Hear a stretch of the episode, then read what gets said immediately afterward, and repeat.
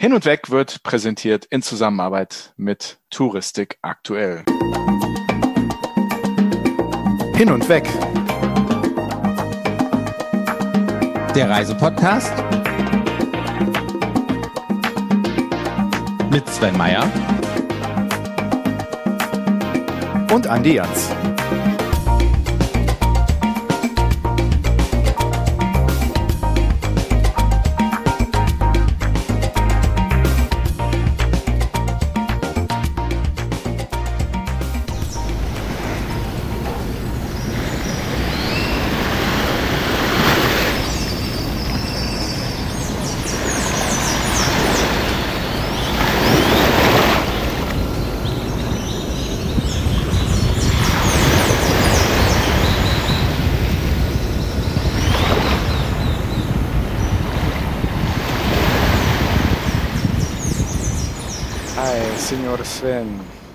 Mucho gusto. Estoy muy feliz de verte.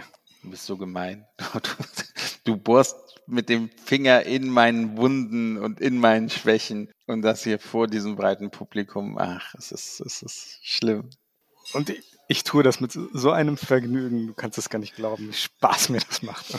Ja, aber weißt du was? Ich bin bei diesem Meeresrauschen und bei diesem Vogelgezwitscher wach geworden tatsächlich in Kolumbien. Und das ist meine Genugtuung, dass ich tatsächlich Ay, eine wunderbare Ay, Zeit in Kolumbien hatte. Ay, und heute geht's ja hm. an die Karibikküste. Und ich sag dir hm. lieber nochmal, wie im Bilderbuch. Ay, Sven, vamos a la Costa Caribiana. Hast du, Gut, du, hast extra mein... einen Spanischkurs belegt, oder? Um ich habe extra einen Spanischkurs belegt, um dich mal so richtig bloßzustellen. Genau, genau. Ja. Ich weiß keine Sechs Kosten Spanisch Mühen. gelernt. Kosten schon, Mühen nicht, aber. Sehr gut, sehr Aber gut. so sind wir in dieser Hin- und Weg-Podcast-Welt. Ne? Ein bisschen gemein. Ja, gehört dazu. Ein bisschen hinterhältig. Aber, Sven, wir sind nicht da, um Spaß zu machen, sondern es geht um den Ernst der Sache. Und was gibt es Ernsteres, als sich über die Karibik zu unterhalten? du warst da, ich nicht. Ich bin neidisch. Und du hast mit Leuten geredet, die da noch viel mehr zu sagen können als du. Kaum zu glauben. Ne? Ja, definitiv. Also ich würde mich jetzt nicht als Karibik-Experten bezeichnen. Ich habe jetzt hier mal ich so auch ein bisschen, nicht. ein bisschen reingeschnuppert. Bin sehr dankbar, dass ich das machen konnte und was ich sagen kann und definitiv behaupten kann und auch so unterschreiben würde, ist, dass es nicht mein letztes Mal in der Karibik war und auch nicht das letzte Mal in der kolumbianischen Karibik. Einziger Nachteil, das nächste Mal hast du mich im Schlepptau. Ja, auch da, dann bin ich dein Reiseleiter, ja. Dann, oh dann laufen wir oh auch Gott. durch diesen, diesen Regenwald und dann, hier, ich kenne eine Abkürzung, wir können hier links gehen und dann findet man uns drei Tage später. Hm. Hm. Vielleicht auch Wenn überhaupt. Wenn überhaupt. Ja, Sven, mit wem hast du denn geredet? Ja, ich denke, wir fangen einfach mal an mit der Fluggesellschaft, die uns überhaupt nach Kolumbien gebracht hat. Denn das ist ja auch ein sehr wichtiger Partner gewesen, damit dieser Famtrip überhaupt stattfinden kann. Und da habe ich mit Air Europa geredet, denn die waren unser Flugpartner nach Kolumbien.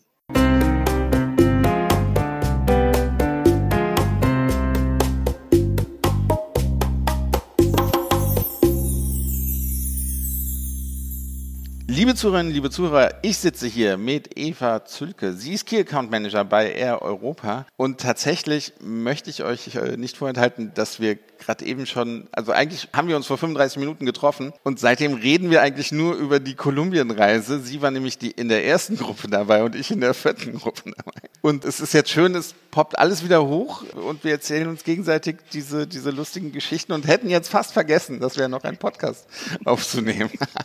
Ja, das Problem ist, dass wir nicht mehr aufhören können zu schnattern. Ja, das stimmt, das stimmt. Aber man muss auch sagen, heute ist Freitag, alles ein bisschen ruhiger, äh, wo wir aufnehmen. Die Sonne scheint, also da, da hat man auch wieder so ein bisschen karibische Gefühle. Eva, lass uns dennoch jetzt über Air Europa reden. Ja, sehr gerne. Ich bin ehrlich, so, so ganz auf dem Schirm hatte ich euch vorher nicht. Vielleicht möchtest du unseren Zuhörerinnen und Zuhörern erstmal irgendwie erklären oder erzählen, Air Europa, wofür steht ihr? Wer, wer seid ihr? Was, was bietet ihr auch an? Genau, also erstmal vielleicht, um mich noch ganz kurz vorzustellen. Ich bin die Eva Zürke, bin seit drei Jahren bei der Air Europa tätig. Wir sind ein spanisches Unternehmen. Vielleicht hast du uns deswegen noch nicht so oft gehört. Wir bedienen aus Deutschland heraus den Flughafen Frankfurt und München.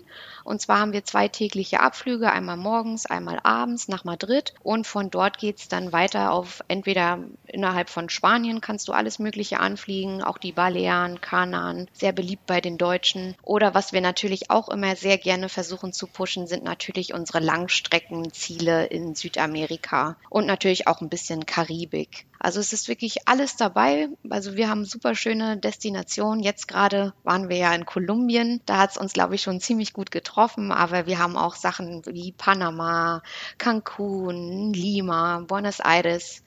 Also die lateinamerikanische Gastfreundschaft kann man wirklich überall auf unseren Destinationen erleben. Und ihr seid ja noch, kann man euch noch als jung bezeichnen, äh, aber in der letzten Zeit auf jeden Fall richtig schnell gewachsen. Ich habe mal auf eurer Webseite nachgeschaut. 130 Flugziele habt ihr im Moment und eine Flotte von 34 Flugzeugen und 24 sind noch bestellt. Und gerade auf der Langstrecke das modernste Flugzeug der Welt im Moment, oder? Mit dem Dreamliner. Das, das war auch sehr angenehm zu fliegen mit, mit der Gruppe.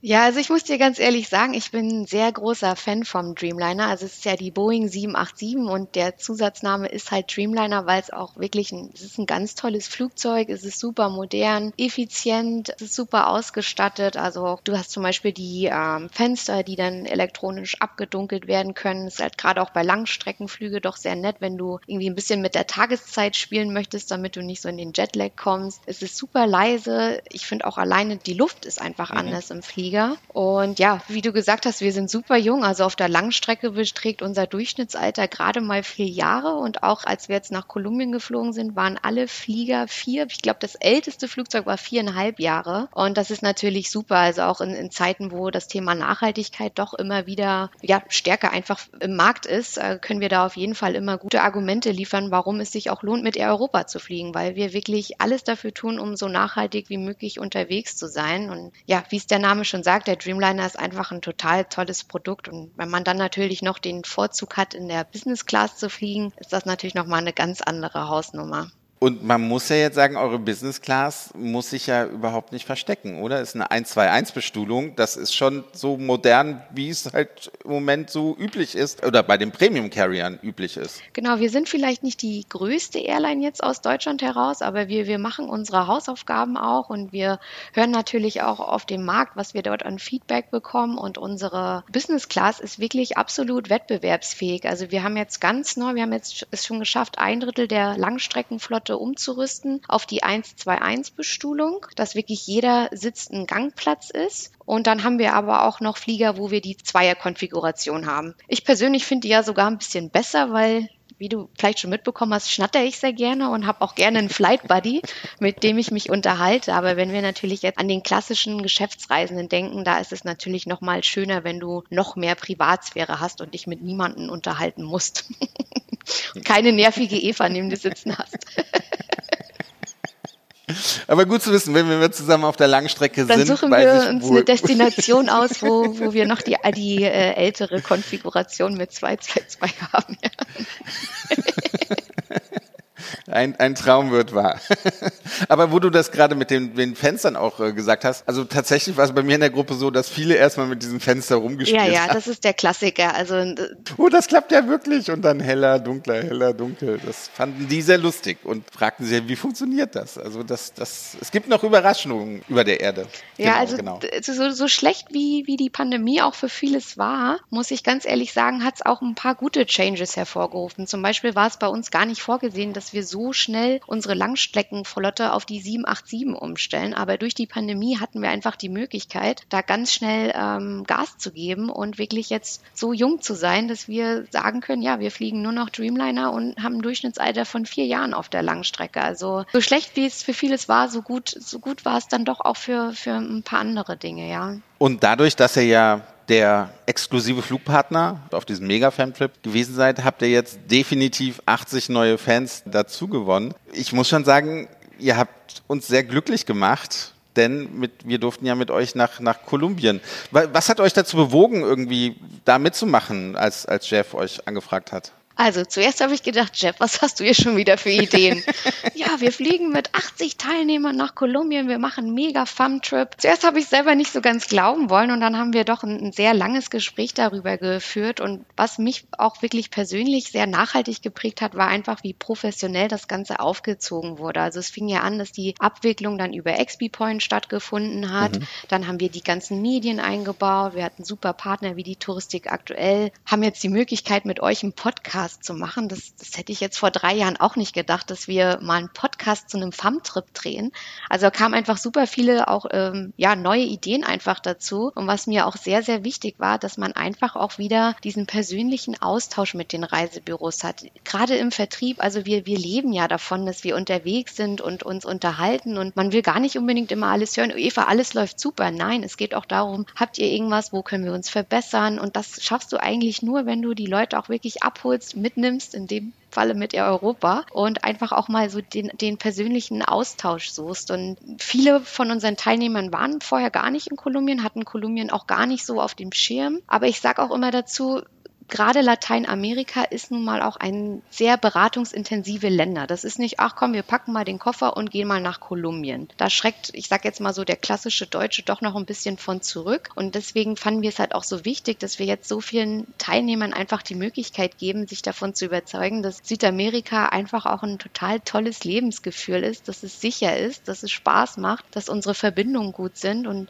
ja, die Kombi hat dann dazu geführt, dass wir als Firma gesagt haben, okay, wir, wir sind dabei. 80 Tickets ist eine sehr hohe Investition für uns, weil gerade durch die Pandemie hat natürlich jede Fluggesellschaft auch äh, extrem gelitten. Aber es ist, es ist einfach eine, eine große Chance, die wir wahrnehmen wollten. Und das Feedback, was wir bekommen haben bis jetzt, phänomenal. Also jeder war einfach glücklich, entspannt. Es gab Teilnehmer, die jetzt wirklich schon anfangen, wirklich eigene Kolumbienreisen aufzulegen, wo sie auch selber als Reiseleitung mitgehen. Und das finde ich einfach so, so schön, dass sich sowas halt auch daraus ergeben hat. Und Kolumbien ist ja auch für euch ein wichtiges Ziel, oder? Ihr habt ja, in der Regel fliegt ihr drei verschiedene Destinationen in Kolumbien an, oder? Aktuell sind es zwei. Also wir fliegen sieben Tage die Woche nach Bogotá und viermal die Woche jetzt seit Juni nach Medellin es ist schon eine, eine super, super Auswahl. Wir haben natürlich auch alles andere in Südamerika, was du anfliegen kannst. Aber für Kolumbien sind es die beiden Destinationen.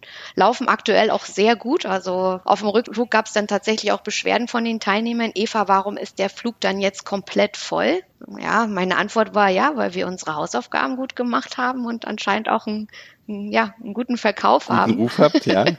also ich, ich finde es total schön, wieder zu sehen, dass die Flieger voll sind. Ich sehe es natürlich aus einer anderen Perspektive, aber dass wir jetzt ein Jahr lang fast leere Flüge durch die Luft geschickt haben, das hat niemanden was gebracht und es muss jetzt wieder vorwärts gehen. Und wenn dann jeder Platz verkauft ist, ist das äh, für mich umso, umso schöner, weil es auch wieder so vielen Menschen die Möglichkeit gibt, sich mit den Familien zu treffen, Urlaub zu machen. Ist ja einfach toll.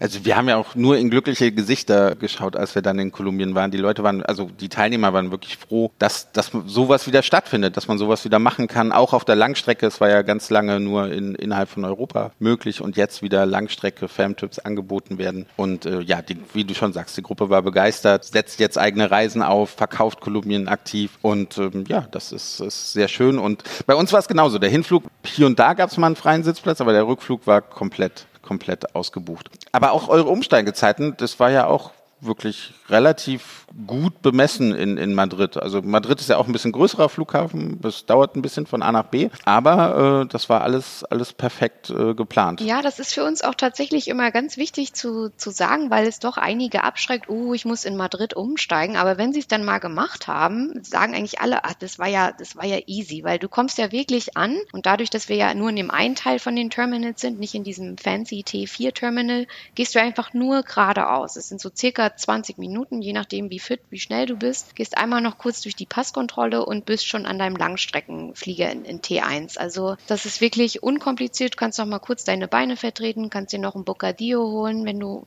möchtest und dann bist du schon da. Und auf dem, auf dem Rückweg haben wir ein bisschen länger Zeit für die, fürs Umsteigen. Da muss man halt auch noch mal wirklich durch die Sicherheitskontrolle. Da hat man ein bisschen längere Korridore, die man langlaufen muss. Aber dadurch, dass wir so eine hohe Pünktlichkeitsrate haben, also ich habe jetzt gerade noch mal nachgelesen gehabt, die ersten vier Monate dieses Jahres sind unsere Flüge von Frankfurt und Madrid mit einer Pünktlichkeitsrate von 94 Prozent rausgegangen. Also das ist ja aktuell auch nicht überall so. Also da legen wir natürlich auch sehr viel Wert drauf, dass unsere Flieger on time rausgehen bzw. on time ankommen, weil wir natürlich wissen, dass gerade ein Hub wie Madrid von den Umsteigeverbindungen lebt und es ist uns natürlich immer wichtig, dass alle Passagiere auch ihren Umstieg schaffen. Und bei 80 Teilnehmern hat es jetzt auch problemlos geklappt. Ich glaube, das nimmt dann auch einfach so ein bisschen die Angst vor diesem Umstieg, dass da, also es ist genug Zeit da. Selbst wenn ein Flieger fünf Minuten später losgehen sollte, haben wir so viel Puffer eingebaut, dass das in der Regel kein Problem ist. Ihr seid auf jeden Fall unsere bevorzugte Airline jetzt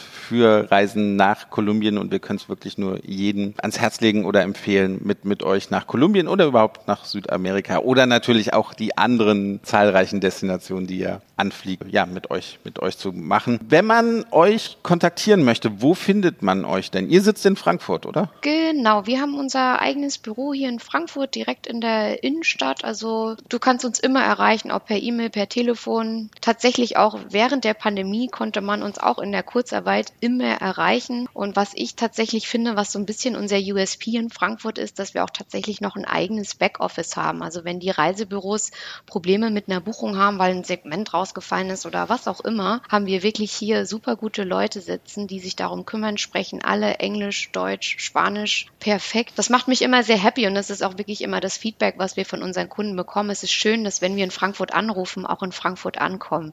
Ja, wir sind ein kleines Team, aber doch, wir, wir arbeiten sehr familiär zusammen, haben auch einen sehr guten Draht zu unserer Firmenzentrale, die ja auf Mallorca ist. Ist auch nicht so der schlechteste Standort für eine Firma. Macht man gerne mal Geschäftsreisen zum Headquarter hin, oder? Ja, und wir, also wir haben, wir haben Spaß beim Arbeiten und ich denke, das ist sehr wichtig und das merkt man uns auch an. Wir sind sicher nicht perfekt, aber wir, wir finden immer eine Lösung. Und ja, also wenn uns jemand kontaktieren möchte, immer, immer gerne. Eva, ich freue mich sehr auf den nächsten Langstreckenflug mit dir. Ja, wo, wo wollen wir denn hin? Die Frage ist, wo sitze ich? Aber mal gucken. Nein, acht Stunden, neun Stunden, zehn Stunden kriege ich auch neben dir auf jeden Fall sehr gut in einem Air Europa Flieger natürlich über die Runden. Und mal gucken, also gerne wieder Kolumbien. Also mich hat's so angefixt, dass ich da auf jeden Fall nochmal privat hin möchte. Ja, ich auch. Ich, ich hab, hätte hier oder da gerne noch ein bisschen, ein bisschen mehr gesehen, mehr gemacht. Ich, ich habe so das Gefühl, dass sich das Nachtleben von Cartagena noch nicht so ausgenutzt hat. Da hast du gerade eben schon ganz andere Geschichten erzählt. Also das ist wirklich traurig. Das tut mir auch ein bisschen leid für dich, weil das Nachtleben in Cartagena hat super viel Spaß gemacht. Also gut, wir hatten halt den Vorteil, dass bei uns in der Gruppe der Jeff dabei war, der sich ja bestens auskennt in der Region. Und ja, gleich am ersten Abend sind wir in der Rooftop Bar gelandet und glaube, um halb drei sind wir zu Hause gewesen und um, um sieben ging es dann aber auch schon wieder weiter mit dem Programm. Aber ja, man hat das irgendwie so durchgezogen. Es hat gut, gut funktioniert. Wieder der Beweis, dass so Famtrips kein Urlaub sind, sondern es Nein, ist anstrengend es ist, es ist harte Arbeit. man muss immer früh aufstehen, aber der Spaß kommt natürlich auch nicht zu kurz. Ja, Du, und die, die besten Verkaufsgespräche werden an der Bar geführt. Das, das war schon immer so.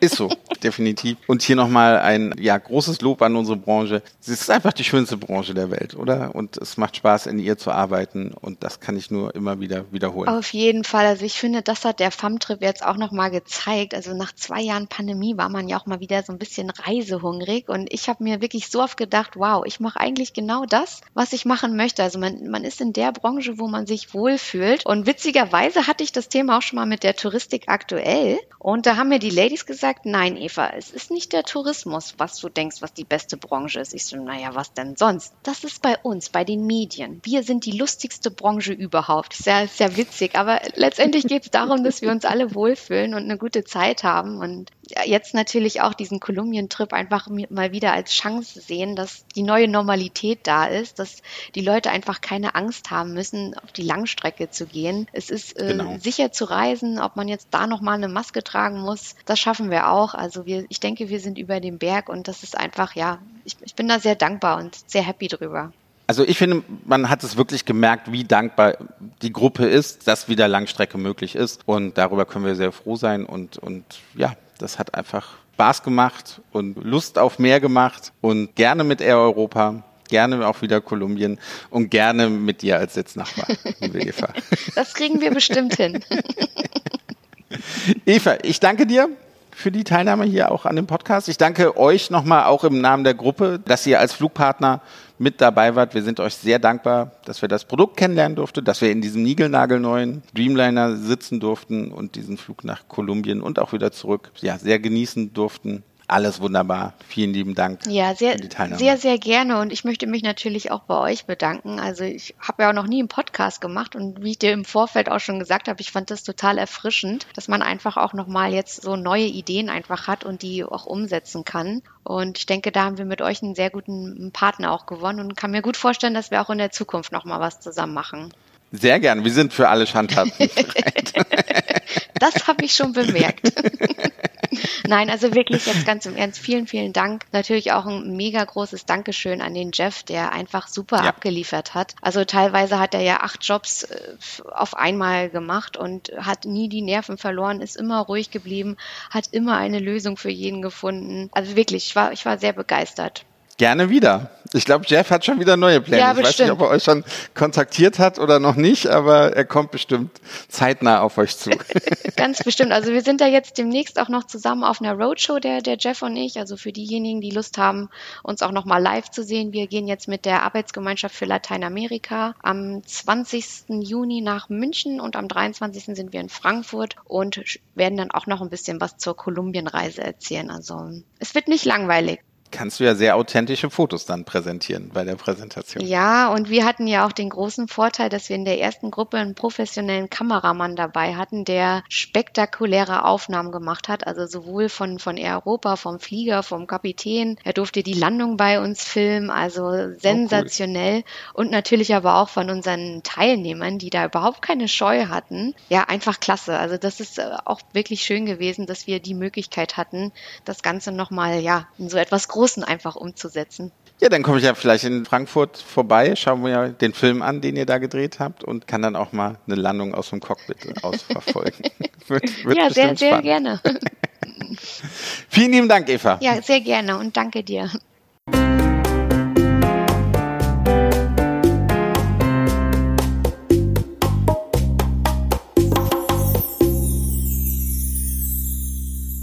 Senor Sven, Senor Sven. Lo hiciste bien, lo hiciste bien, te fue bien. Du siehst das jetzt durch, oder? Die, die ganze Folge über. Deswegen. Ich habe dich gelobt. Ja, viel, gesagt, hast du gut gemacht. Ja, das war ein sehr, sehr angenehmes Gespräch mit Eva auf jeden Fall. Hm. Ähm, das hat man gehört. Ja, ja, das stimmt, das stimmt. Hm. Und genauso angenehm war die Wanderung durch den Regenwald in Santa Marta. Erzähl mal. Erzähl mal, du durch den Regenwald, das kann ich mir jetzt nicht so richtig vorstellen. Hast du einen Tropmut auf, eine Machete, so beigefarbene Klamotten, hast du dich da durch, durch und dann noch so, so, so, so ein Fernglas um den Hals oder, oder wie kann ich mir das vorstellen? Ja, tatsächlich wurde am Anfang schon irgendwie gesagt, so hier wird eine Wanderung, wird heiß, passt ein bisschen drauf auf, vielleicht sollte nicht jeder, ne, und wir teilen uns in drei Gruppen auf, einige, die schnell gehen können, mhm. eine, die so mittlere mhm. ist und eine, die ganz normal auch langsam gehen können mhm. und so weiter und so fort. Und die Reisetourguides haben uns so ein bisschen Angst davor, oder nicht Angst, aber wir, wir dachten, da kommt was, was Großes auf uns zu. Und dann werden wir in diesem Nationalpark, ja, steigen aus und fangen an zu laufen. Und das Erste, was wir sehen, ist erstmal ganz viele Krebse, die in so einem Flusslauf laufen. Dann geht es um ein paar Berge, ich glaube, Berge sind es nicht, sind, sind ein paar Hügel, die wir hochlaufen, auf sehr, sehr gut ausgebauten Wegen. Ja, du hörst dann aus der Ferne das Meeresrauschen, du hörst die Vögel zwitschern, plötzlich springt ein Äffchen über dich hin und her. Dann siehst du plötzlich fünf, sechs, sieben, acht Äffchen, die da hin und her springen. Und ja, nach, nach einer Dreiviertelstunde und ja, zwei kleinen Hügeln, die schon auch, ich sag jetzt mal, ein bisschen anstrengender waren, aber jetzt auch definitiv mich nicht an meine Grenzen gebracht hat. Äh, also wenn ich es kann, hättest du es auch geschafft, Andi. Hm. Da bin ich zuversichtlich mit ein bisschen gut zureden. Ja. Ich hätte dir aus Gruppe 1 in Gruppe 3 dann irgendwie zugerufen.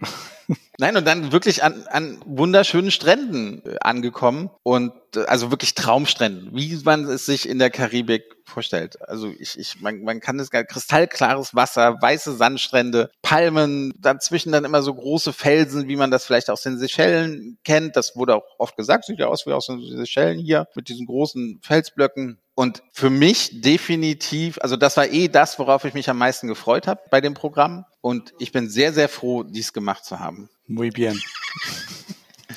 Und äh, ja, ich breche das hier mal ab mit dir, wenn du mich weiter einfach nur sinnlos provozieren möchtest. Ich habe nämlich an dieser wunderschönen Stelle mit Jerry geredet. Jerry ist unser Reiseleiter in Santa Marta. Wir alle haben Jerry unendlich geliebt, denn obwohl er so jung ist, ist er wirklich einer der besten Reiseleiter, die ich je getroffen habe. Und ja, an einen dieser Traumstrände habe ich mit Jerry gesprochen. Vamonos.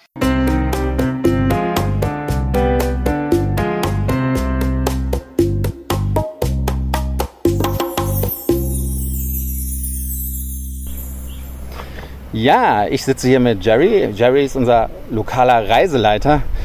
Jerry, schön, dass du dabei bist. Du hast dich mit 18 was getraut, was, was ich mich hätte nie getraut.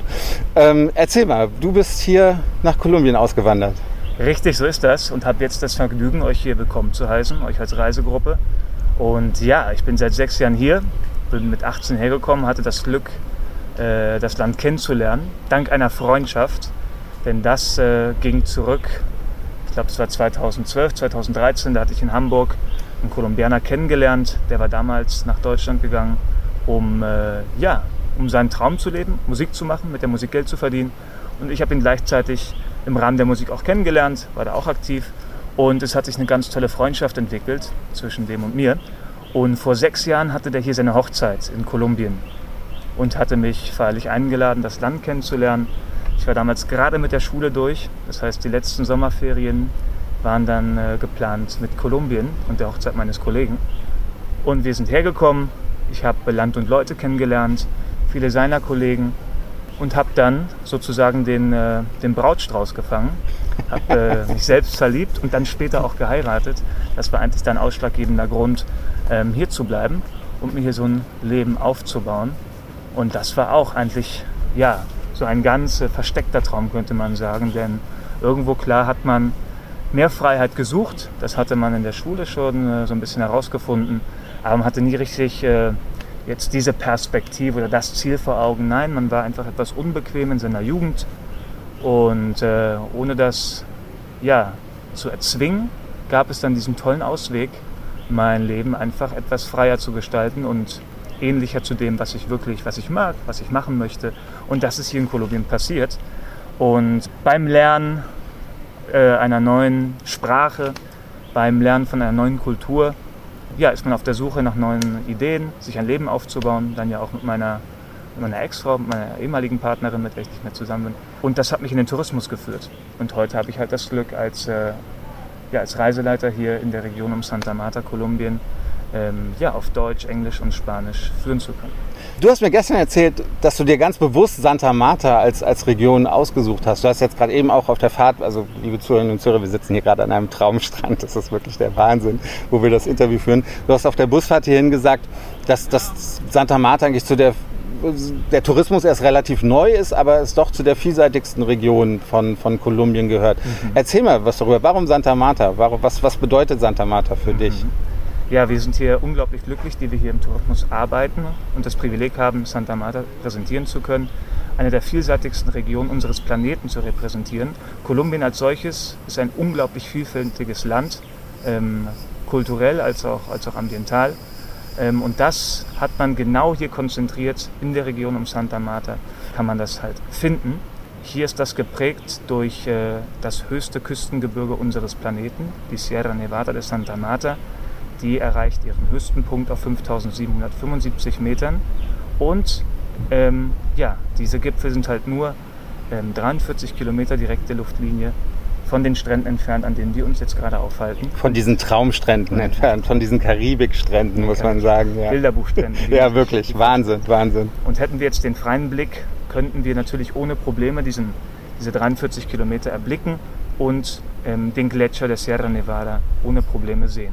Und dazwischen ähm, gibt es eine Vielzahl von Vegetationszonen, alle Klimazonen, ähm, die der Planet beherbergt. Das heißt, wir haben hier, wo wir uns gerade aufhalten, die Vegetationszone des trocken, trockenen tropischen Waldes. Dann folgt der Feuchtwald, der Regenwald, das Paramoödland und dann der Gletscher. Und ja, das kann man sich vorstellen endet in einer riesigen Vielfalt an Flora und Fauna, die man hier erkunden kann. Und gleichzeitig auf kultureller Ebene hat man das gleiche Phänomen. Kolumbien als solches ist sehr, sehr schwierig, ähm, ja, als ein Land äh, ja, zu katalogisieren. Man hat unglaublich viele verschiedene Kulturen, Akzente, Geschmäcker und äh, die Karibik ist da sehr besonders und hat hier in dem Fall ähm, direkt das Tor, direkt nebenan den Einblick in die Hochländerregion des Landes, ähm, wie zum Beispiel die Kaffeeregion bei Medellin oder ähm, die Hochandengebirge bei der Hauptstadt Bogota. Wenn jetzt ein Reisender nach Santa Marta kommt, wie lange muss man hier ungefähr oder sollte man hier verbringen? Also wir waren gestern auch in der Stadt, da mhm. gab es wirklich Karibik-Flair pur in der Stadt. Überall war Musik, es war Leben, die Leute waren gut drauf. Also da, das hat schon Spaß gemacht. Wir besuchen heute die, die Traumstrände hier. Du hast im Bus aber auch noch erzählt, man kann auch noch hoch ins Gebirge. Also was, was sollte man unbedingt hier gemacht haben? Was sind so deine Empfehlungen? Aha. Und gut, da man hier alles endlich bekommen kann, ähm, kann man hier in Santa Marta theoretisch den längsten Aufenthalt einer Kolumbienreise planen. Weil man hier genau auf das kommt, was man sowieso haben will, ist der Traum der Karibik, ganz klar. Der wird natürlich auch mit Kolumbien verbunden. Mhm. Den findet man natürlich nicht im Inland, der etwas fortschrittlicher gestaltet mhm. ist als hier der Norden des Landes. Ähm, aber dennoch äh, kann man hier, wie gesagt, auf genau das kommen, was man sucht. Die Karibikstrände, ganz interessante äh, Hostelregionen, Eco-Hostels ehrlich gesagt, die so ein paar bohemische Vibes haben, so ein paar Neo-Hippie-Vibes. Das heißt, man kann hier so richtig entspannen und ganz ähm, spontan seinen Tagesablauf planen. Und da hat man die Möglichkeit, verschiedene Exkursionen zu machen. Man kann hoch, ganz einfach und schnell in die Berge auf die 700 bis 1000 Meter Region, hat da direkt ein erfrischenderes Klima, denn hier klar ist eine hohe Luftfeuchte, wir sind am Schwitzen ähm, und da oben ist das direkt anders, es ist erfrischender. Man hat äh, das Kaffeeregionenklima, das man kennt als ja, das Beste überhaupt. Medellin äh, ja. hat ja dieses Klima, ist bekannt als die Stadt des ewigen Frühlings. Das hat man hier äh, eine Stunde ja. entfernt. Eineinhalb Stunden würden wir fahren hier vom Nationalpark und dann wären wir da oben. Des Weiteren kann man hier in den hohen Norden des Kontinents aufbrechen und den nördlichsten Punkt Lateinamerikas erreichen. Das ist eine Wüste. Das kann man alles hier mit dem Aufenthalt äh, bei Santa Marta verbinden. Das heißt, äh, in einer Woche kommt man da in all diese Gebiete und hat diese verschiedenen Eindrücke, ohne äh, zu hetzen. Und man kommt ja hier auch sehr leicht in Kontakt mit den indigenen Völkern, die es hier noch so gibt, oder? Also hier auf dem Weg äh, zu diesem Traum, also es war eine kleine Wanderung von, von Jerry hat am Anfang gesagt, so eine Stunde 15, wir haben ja zwei gebraucht. Wir haben uns Zeit genommen. wir haben uns Zeit genommen, Fotos gemacht. Aber auch da kamen wir ja in Kontakt mit denen. Mhm. Das ist ja auch nochmal was Besonderes, oder? Ja, das andere große Thema hier der Region äh, sind die indigenen Völker der Sierra Nevada. Ähm, eine der größten Populationen von indigener Seite in Kolumbien. Und hier nun gut, wenn wir über Santa Marta sprechen, müssen wir über einen Ort sprechen, der es in den letzten Jahren zu größerer Popularität äh, gebracht hat. Das wäre die verlorene Stadt, mhm. Ciudad Perdida oder Lost City. Die ist tatsächlich äh, ja, der Grund, weshalb die Region hier äh, so einen kleinen touristischen Boom erreicht hat.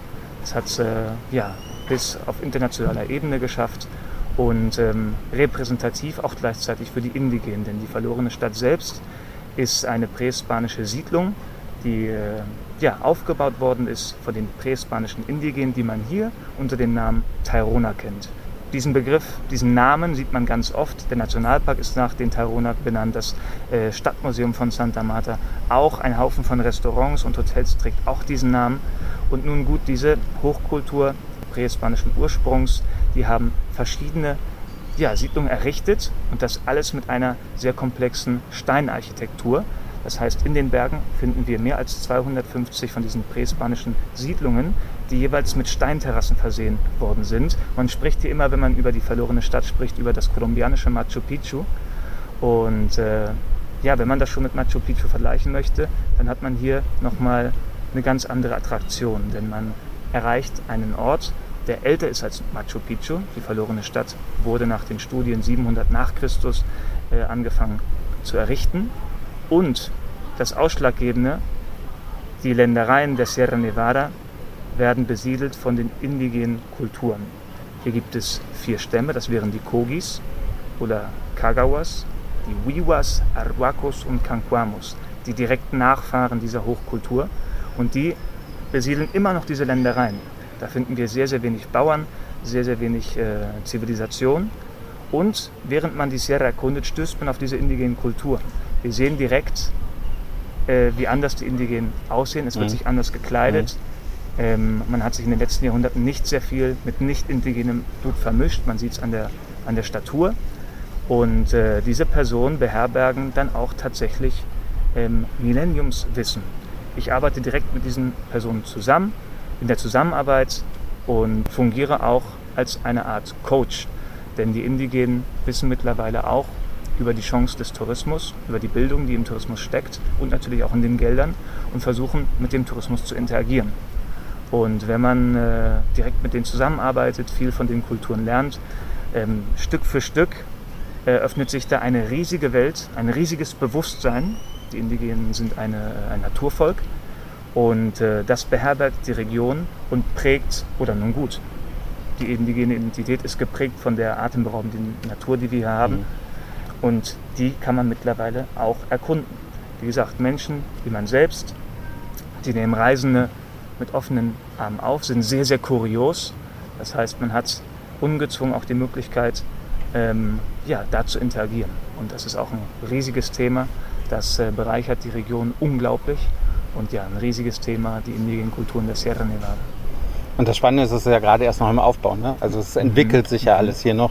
Und äh, es ist wirklich traumhaft schön. Man, wie du gesagt hast, man hat jede Klimazone der Welt innerhalb von 50 Kilometern. Traumstrände, 50 Kilometer weiter ist ein Gletscher, es ist unvorstellbar. Nette Leute, gutes Essen, natürlich viel Seafood, viel Fisch. Sehr ausgelassene Stimmung überall. Also spricht, also man muss Santa Marta eigentlich auf, auf seine Bucketliste setzen hier. Wenn jetzt Leute dich kontaktieren wollen, weil sie eine Reise hier in diese Region planen, wie, wie schaffen sie das? Das wäre einfach, nun gut. Hier in Kolumbien ist man immer noch ein bisschen mehr Facebook-lastig unterwegs. Ja. Das heißt, über Facebook wäre das äh, eventuell der einfachste Weg. Ich bin gerade noch am Fertigstellen einer Instagram-Page. Ähm, da findet man mich also momentan. Das einfachste über meinen vollen Namen, über Facebook. Ähm, der ist etwas lang. Das wäre Jeremy Frank Junior und dann klassischer Nachname Schmidt. Da findet man mich direkt. Ich bin hier eingetragen als lokaler Guide in Santa Marta. Und da findet man mich direkt. Und nun, klar, wird es auch kommende Präsenzen geben auf Instagram und anderen äh, Social Media äh, Sites. Und sonst über die äh, lokalen Agenturen oder die Großagenturen, die deutschen Tourismus führen, oder hier in Santa Marta die, die lokalen Agenturen, würde man mich äh, traurigerweise als einzigen deutschen äh, Fremdenführer oder Guide hier finden, weil ich habe einen Kollegenmangel. Man denkt ja mal groß für die Zukunft, klar. Ich bin auf der Suche nach Kollegen. Aber momentan, klar, ist das relativ leicht, mich zu finden, weil ich hier so ein wenig der Exot in der Region noch bin, da wir halt diesen jungfreudigen Tourismus haben, Ja. der noch nicht sehr alt ist, der noch nicht sehr etabliert ist. Ja. Das heißt, genau. Und dazu kommt, dass wir in der Karibik sind. Klar, durch die, durch die Temperaturen sind die, Lo- die Leute alle locker drauf.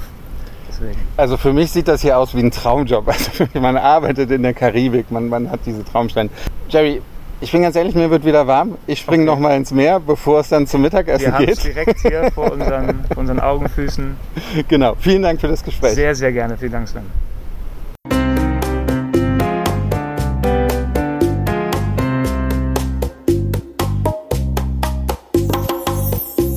Señor, muy hermoso.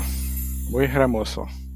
Ja, war eine sehr schöne Wanderung, wie du gerade eben auch schon gesagt hast. Und ich kann dir nur beipflichten, dass es so war. Und ich würde sie auch wieder machen und auch mit dir würde ich sie wieder machen. Aber bevor ich dir jetzt weiter irgendwie hier Si, die si. Gelegenheit gebe, mich zu provozieren, will ich einfach weitergehen zum nächsten äh, Gast. Zum, zum nächsten Teilnehmer. Ich habe nämlich auch mit den Expedienten gesprochen, natürlich, wie sie so die ganze Reise wahrgenommen haben. Und jetzt reden wir mit Kerstin Scholz.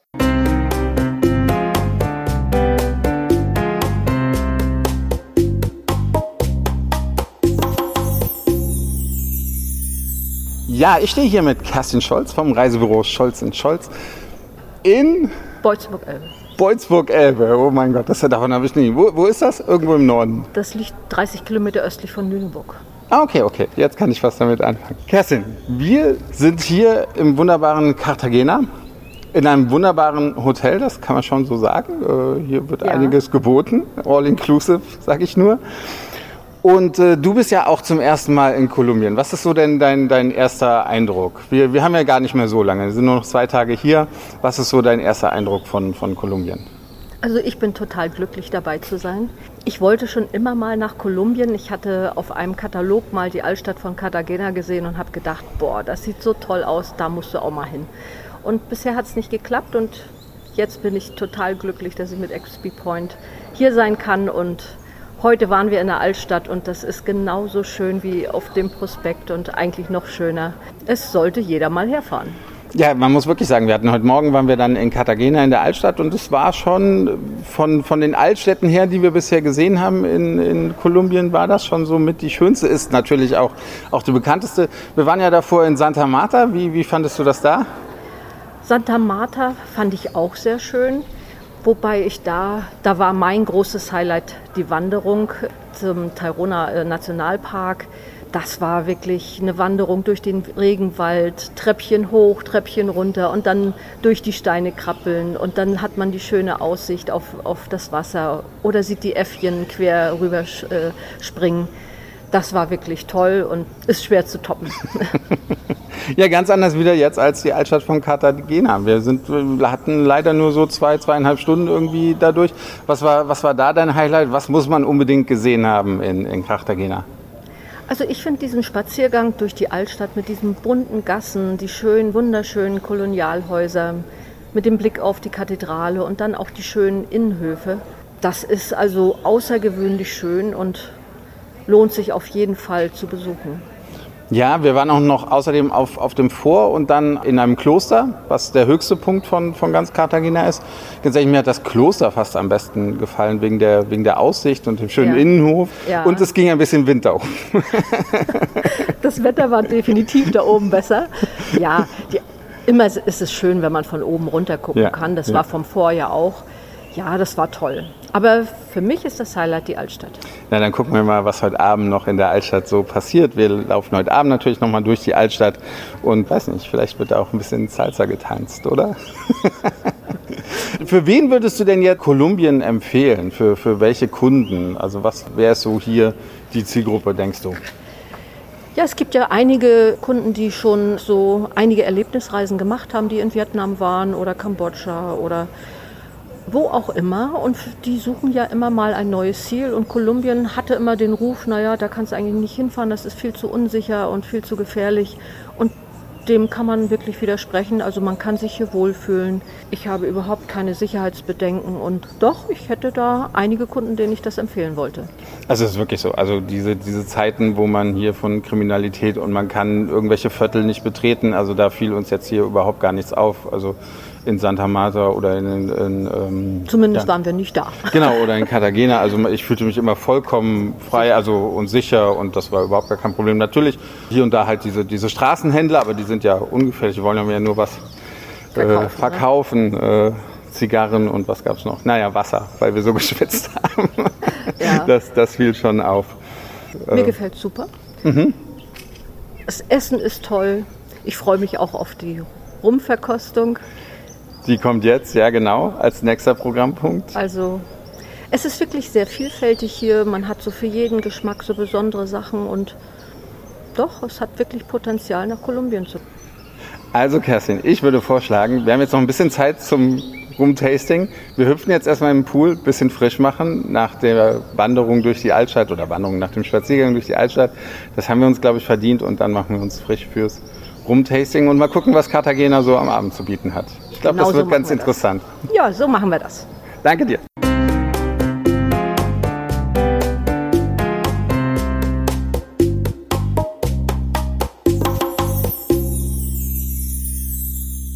Ja, auf diesem Weg ein herzliches Muchas Gracias an die liebe Kerstin und ihre Eindrücke aus Kolumbien. Immer wieder spannend, auch dann von den Expedienten zu hören und äh, was so deren Eindrücke sind von diesen Reisen, weil im Endeffekt für die werden diese Famtrips gemacht. Die werden ja nicht äh, exklusiv für Podcaster aufgelegt, sondern halt für die Menschen, die Reisen verkaufen und vertreiben. Also von daher immer wieder gut zu hören. Vielen lieben Dank, Kerstin. Ne?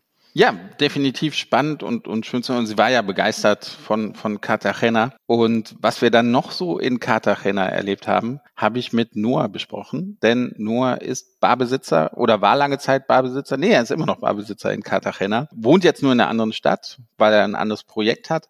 Und ja, er ist zur besten Bar in ganz Kolumbien beziehungsweise an der ganzen Karibikküste gekürt worden, mehrmals mit seiner Bar.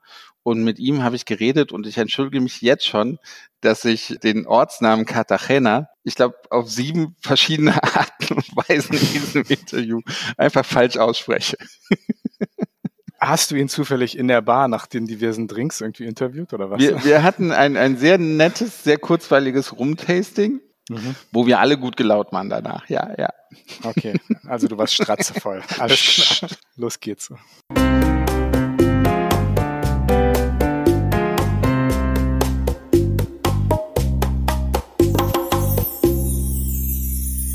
Nur, wir hatten ja ein sehr interessantes, sehr spannendes, aber auch ein sehr leckeres Rumtasting bei dir im Laden in Cartagena. Wir hatten aber auch ein sehr leckeres Steak. Tatsächlich haben viele Leute, und da war ich auch der Meinung, das beste Steak auf der Reise gab es bei dir im Restaurant in der Bar, was es ja eigentlich ist. Wie bist du eigentlich nach Kolumbien gekommen? Also, und wieso dann ausgerechnet auch Cartagena? Nochmal zum Fleisch, also 100% kolumbianisches Fleisch, 100% Grass-Fed Cow, also gibt gutes Fleisch hier.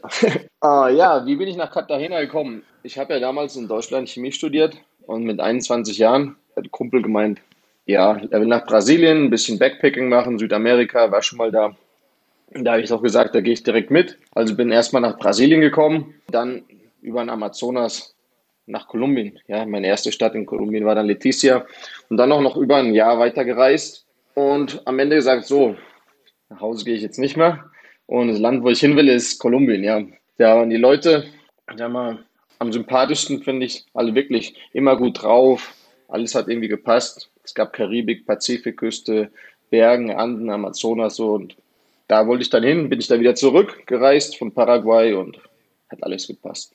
Und warum dann Cartagena? Wegen dem Karibik-Flair oder einfach, weil es auch eine, natürlich eine, eine super schöne Stadt ist? Na, das war eigentlich Zufall, ja.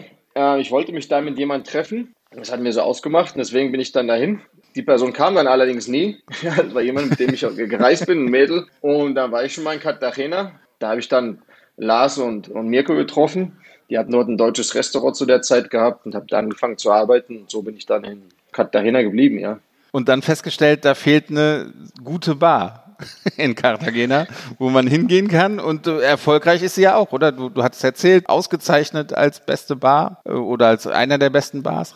Genau, ja, also das, das, ging dann noch eine Weile so weiter. Erstmal die Sprache gelernt, erstmal die Stadt kennengelernt und alles so ein bisschen äh, gelernt zu verstehen.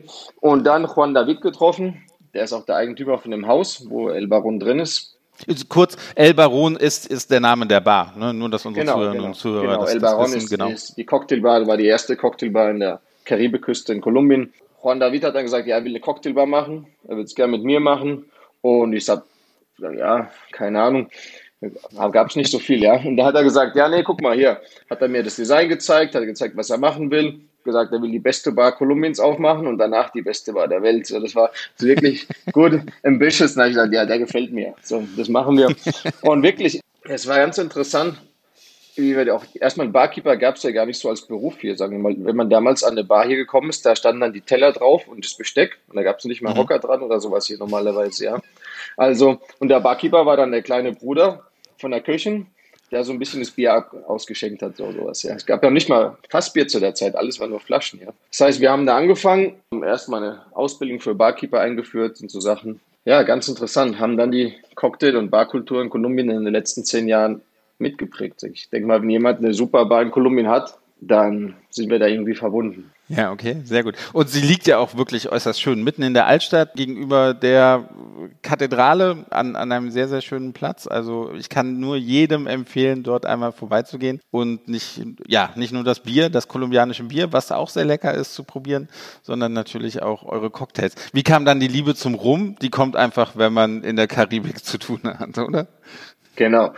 Ja, also die Liebe zum Rum kam so ein bisschen mit der Liebe zu Kolumbien in generell. Das ist ja alles immer stärker geworden. Du hast schon erwähnt, El Baron ist an einer super schönen Plaza. Ich denke, das war auch einer der Gründe, warum wir da durchgehalten haben. Die ersten zwei Jahre durften wir keine Tische draußen hinstellen. Es ging ziemlich lang, dass wir dafür gefeitet haben. Wir konnten nur 16 Kunden gleichzeitig bedienen. Und wir haben auch in der Bar geschlafen. Wir haben praktisch 24-7 da, da drin gesessen. Ja, zumindest die ersten Monate und dann ein bisschen weniger.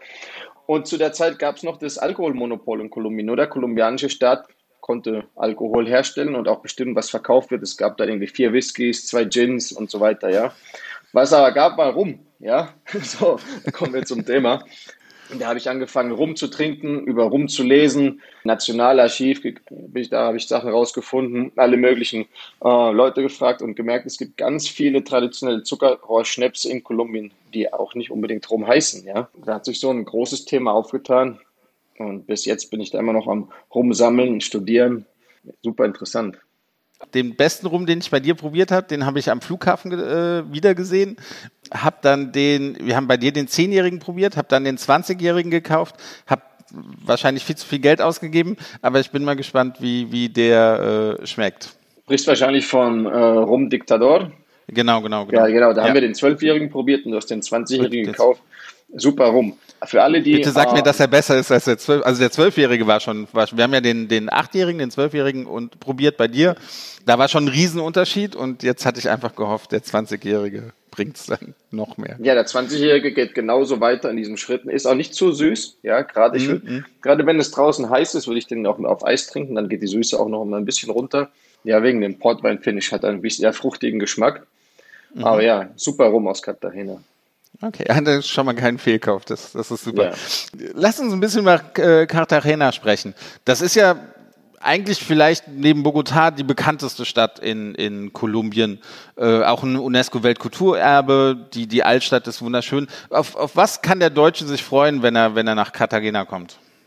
Ja, ich denke, wenn man nach Cartagena kommt, kriegt man genau das, was man sich von Kolumbien vorstellt. Viele Leute kommen nach Bogotá und denken, da wäre heiß. ja, Stimmt. ja, da habe ich schon oft gehört, Leute kommen nach Bogotá und sind direkt am Frieren, weil die nicht wissen, dass es auch über 2000 Metern ist. Ja. Cartagena kriegt man alles, Sonne, Karibik, Rum, Cocktail, Salsa, gutes Essen. Ist einfach eine krasse Energie, die die Stadt hat. Und ich denke mal, das war jetzt auch wieder so. Ich wollte nur wieder mal ein paar Tage hin, direkt 14 Tage hängen geblieben ja, das, das geht so manchmal, weißt du, du setzt dich um zwei Uhr nachmittags hin für ein Bier und dann um sechs Uhr morgens stellst du fest, ey, wie viele Leute habe ich eigentlich kennengelernt? Die Leute sind einfach so krass und es gibt immer irgendwas zu machen, ja. Was ist denn so dein Geheimtipp? Was, was muss man auf jeden Fall machen in, in Cartagena? Genau. In Cartagena, ich denke mal, Cartagena gibt es zwei Cartagenas, Cartagena am Tage und Cartagena bei Nacht. Ja, ich habe eher das Cartagena bei Nacht studiert in den letzten Jahren. Aber wenn man nach Cartagena kommt, da stellt man recht schnell fest, es, es gibt keine super Strände in der City selbst. Ja, was man auf jeden Fall machen muss, mit dem Bötchen auf eine Insel fahren. Ja, ob das jetzt die Rosario-Inseln sind oder nur Tirabomba, es gibt so viele super Beachclubs und ja, da gibt es alles vom Entspannen über Wellness, über Party, was man immer machen kann. Und gerade wenn man vielleicht mit ein paar mehr Leuten kommt, würde ich auch empfehlen, äh, keine Tour zu buchen, sondern ja, ein kleines Privatbötchen zu mieten und mit einem, mit einem Captain und kostet auch nicht so viel. Und ja, ein bisschen schnorcheln gehen, die Inseln sehen. Ist einfach wunderschön da draußen, ja. Ja, wenn man zum Beispiel, wenn man dann danach wieder am Abend in Cartagena ist, oh, was dann natürlich top ist. Ich würde mal auf jeden Fall, man darf in Cartagena den Sonnenuntergang nicht missen, ja. Da gibt es verschiedene Plätze, kann entweder auf der Mauer drauf sein, ja, oder oben gibt es ein paar Rooftops, immer mehr Rooftops, wo man es sehen kann. Unglaublich schöne Sonnenuntergänge. Und dann denkt man, ja, jetzt nachmittags mal ein kleines, klein, kleines Bierchen trinken oder ein paar Tapas essen beim Sonnenuntergang und dann ist die Sonnenuntergang und dann wird man eingesogen in die Stadt, ja, weil die Stadt sieht nachts noch mal viel mysteriöser aus, würde ich sagen. Ja. Man läuft da rum da laufen so viele Gestalten rum, so verkleidete Menschen und, und Kutschen und alles Mögliche, ja. Ich, ich traue es mich ja fast nicht zu sagen. Wir waren eigentlich, auch wenn die Gruppe jetzt vielleicht zuhört, ein bisschen langweilig, denn wir haben das Nachtleben von Katharina gar nicht mitbekommen, weil wir eigentlich nach dem Rumtasting und dem wirklich sehr guten Essen bei dir wollten alle zurück ins Hotel, weil wir alle so ein bisschen müde waren und wir hatten ja auch einen Ausflug auf, auf die Insel mit dem Boot, also das war ja auch ein bisschen anstrengender für einige. Also Cartagena ist auch, also uns wurden immer so zwei Clubs, wenn wir Salsa tanzen gehen wollen, genannt, auch wenn wir das wollen. Also dieses typisch kolumbianische Flair mit Salsa tanzen gehen, wo auch Einheimische hingehen, auch das finde ich natürlich in Cartagena, oder? Ja klar, ich meine, das, das Coole an Cartagena ist, dass hier sehr viele Locals auch noch wohnen und vor allem auch noch im Zentrum wohnen und auch da ausgehen und dass der größte Teil von unserem Tourismus nationaler Tourismus ist. Ja. Das heißt, wenn ihr zum Beispiel, keine Ahnung, ich war jetzt in Playa del Carmen, da sieht es aus wie auf Bourbon Street oder sowas, ja, das ist in Cartagena nicht der Fall, ja. Das mhm. heißt, hier, äh, wenn du hier hinkommst und eine Techno-Party suchst, dann musst du die erste Woche Januar kommen, da gibt es nämlich immer welche, aber ansonsten ist da nämlich nicht viel los, ja. Also sagen wir mal von Reggaeton bis Salsa, Merengue, Vallenato natürlich auch hier und Champeta gibt es alles. Und ja, es ist einfach eine sehr spaßige Atmosphäre. Ich denke mal, wenn man hierher kommt und ich denke mal, unsere Bar ist super einfach auch zum, zum Chillen an der Plaza. Aber Alchimico muss man sehen. Alchimico ist eine Bar, wo auch einige Barkeeper arbeiten, die ich noch ausgebildet habe. Das, die sind jetzt in den Top 50 Bars der Welt. Ja, ist auf drei Stockwerken passen knapp 800 Leute rein. Also wenn man Bar sagt, muss man sich was, kann man sich was Großes vorstellen. Ja, es ist eine Riesenoperation. Es ist eine der größten High-Volume-Bars auf der Welt, auf einem hohen Standard. Dann Restaurants wie Carmen. Carmen zum Beispiel ist auch 50 beste Restaurants Südamerikas. Und ja, ähm, Celele, Celele ist wahrscheinlich mein Lieblingsrestaurant in Cartagena. Ja, ist einfach, sagen wir mal, man kann hierher kommen und einfach muss sich halt vor, vor, was vornehmen, was man machen will, weil ich würde sagen, am besten nicht zu so viel vornehmen und einfach so ein bisschen die Stadt genießen. So ein bisschen im Flow, weil es ist ja auch nicht so groß, oder? Also man kann ja alles wirklich fußläufig machen, auf jeden Fall in der Altstadt von, von Cartagena. Also das ist wirklich ja sehr, sehr angenehm eigentlich. Ja. Genau, ja. Ja, ich denke, das ist genau das, Katharina. Du bist halt in diesem Zentrum drin, wo die Stadtmauer außen rum geht und da kannst du eigentlich überall hinlaufen, ja. Das ist, ja. Man, man kann da wirklich nicht, wahrscheinlich 15 Minuten von einer Seite auf die andere durchlaufen. Und es, aber wenn man dann einmal drin ist, gibt es wirklich viel zu tun, ja. Sagt dir so suffisant mit seinem leichten Lächeln im Gesicht. Ja, du hast gesagt, du hast es verpasst, ja. Aber du hast nicht nur diese eine Bar, du hast auch weitere Projekte und auch außerhalb von, von Cartagena, oder? Da, also du, genau. du, du, du, hast verschiedene Sachen gesagt, du sprühst für Ideen, das, das ist ja der Wahnsinn. Worauf kann sich Kolumbien noch, noch freuen? Ja, ich habe normalerweise jedes Jahr ein neues Projekt und zehn neue Ideen, aber ja, habe gelernt, mich auf bestimmte Dinge zu konzentrieren, äh, damit die dann auch gut enden und gut weitergeführt werden. Du hast vorher gesagt, Cartagena und Bogotá, die berühmtesten Städte von, von Kolumbien. Ich will mal sagen, seit Narcos ist wahrscheinlich auch Medellin hm. und ja. dabei, ja. Also jeder, der herkommt. Und das sieht man natürlich auch hier. Medellin ist eine der größtwachsenden Städte, wenn es um Innovation geht, auf der Welt. Ja, wir haben jetzt schon wieder über, vor Indonesien noch, äh, vor Indonesien, vor Singapur den Innovationspreis gewonnen, okay. was Startups angeht, ja. Und ich bin jetzt auch nach Medellin gezogen, weil einfach so viel Kreativität hier zusammenkommt kommen als Leute her, die sagen, ey, so muss Berlin in den 20ern gewesen sein, weißt du, wo einfach so viele verschiedene Menschen sich zusammentun und Künstler, ob jetzt Musik oder Graffiti-Artists herkommen. Die ganze Thema mit den NFTs natürlich und Bitcoin hilft natürlich auch dann in die, in die, in die Künstlerszene hier drauf. Und ja, das ist eine super coole Stadt. Was ich angefangen habe in der Covid-Zeit, in der Pandemie, ist ein Projekt, das Salis heißt. Das ist im Moment so mein, mein Baby und mein größtes Projekt. Da habe ich nämlich Barkeeper und indigene Communities, mit denen ich schon seit über zehn Jahren zusammenarbeite, zusammengetan in einem Projekt und wir tun, oh, ja, wir, wir, produzieren praktisch Wurmsalz zum Mezcal und mhm. Tequila trinken vor allem und auch zum Beche trinken, was ein kolumbianischer Schnaps ist und ja, bauen zusammen Chilis an.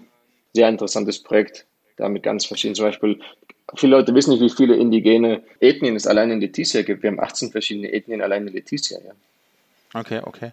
Spannendes Projekt. Schön, dass auch die lokale, ja, die indigenen Völker da irgendwie mit kooperieren und, und mitmachen. Kann man das irgendwie hier kaufen? Gibt es schon eine Webseite oder, oder ist da irgendwas geplant? Bis jetzt kann man es nicht kaufen. Die Idee ist, dass es ab Juli in den USA gibt und dann zum Jahresende vielleicht zu Weihnachten in Deutschland. Ich hoffe mal, dass da die Webseite und Amazon soweit ist. Es sind noch ein paar rechtliche Dinge am Klären. Aber ja, ich denke mal, mit dem Mescal-Boom wird auch der Wurmsalzboom in Deutschland und Europa kommen, hoffe ich zumindest. Ja. Und habe auf jeden Fall genug Interessenten im Moment. Ja. ja, sehr gut. Halt uns auf jeden Fall auf den Laufenden, ja? Ja, gerne. Ich wollte einfach nochmal noch mal das sagen. Also, wenn man in Deutschland, wenn man in Kolumbien immer an indigene Völker denkt, denkt man immer an den Amazonas. Aber Kolumbien hat auch den, in den anderen überall indigene Stämme, in der Küste, in der Karibik auch, die Vayus zum Beispiel, ja, oder die, die in der Guajira leben oder die oben in den äh, Santa Marta Bergen leben. Mhm. Deswegen haben wir das auch alles so zusammengefügt, dass wir im Norden das Salz von den Vayu-Indianern äh, kriegen, die das von Hand praktisch so aufstapeln und dann trocknen lassen und kristallisieren lassen. Die anderen Seile kommen dann von verschiedenen Teilen, alles von verschiedenen indigenen Communities. Nur, mir scheint, man muss sich um dich keine Sorgen machen. Du sprühst vor neuen Ideen und vor Kreativität. Dann scheinst du ja jetzt in der richtigen Stadt zu sein. Also Hut ab vor dem, was, was du gemacht hast. Irgendwelche Pläne nach Hause zu kommen? Nö. Du, du lebst weiter. Nein, ich meine, es ist er, ist er jetzt hier zu Hause, ja. ja, es ist eher andersrum. Ich habe jetzt zum Beispiel einen Cousin, der kommt im Juli her, der verkauft gerade alles in Deutschland und zieht dann hierher. Ein anderer Cousin, der ist gerade hier seit ein paar Monaten und vielleicht geht auch nicht mehr zurück. Und im Oktober kommt nochmal ein vierter Cousin her, ja. Also ich denke mal, es geht eher alles dass, so, dass Leute hier einmal herkommen und sagen, hm, da könnte ich eigentlich auch gerne wohnen, ja. Sehr schön. Lieber Noah, vielen lieben Dank. Ich hoffe bis bald wenn ich auf jeden Fall, also ich, ich habe jedem versprochen, dass ich wieder, wieder runterfliege und das werde ich auch. Ich werde definitiv vielleicht so Weihnachten rum mal gucken und dann komme ich auf jeden Fall in Cartagena wieder vorbei und natürlich werde ich dich dann auch in Medellin besuchen und sag dir auf jeden Fall vorher Bescheid. Ja, sagen wir, Weihnachten bis Januar ist halt, sagen wir, Ende Dezember, Januar, Februar ist das beste Klima überhaupt, weil es da mhm. keinen Regen gibt, keine Luft, hohe Luftfeuchtigkeit, ist viel frischer. Gerne komm vorbei. Auch wenn du in Amazonas willst, sag Bescheid. Dezember ist auf jeden Fall eine super Zeit, weil es ja keine Mücken im Amazonas gibt. Ja, nehme ich dich mit. Sehr gut, sehr gut. Also, vielen lieben Dank und alles Gute dir. Ja, danke auch. Bis bald. Habt eine schöne Zeit. Ciao.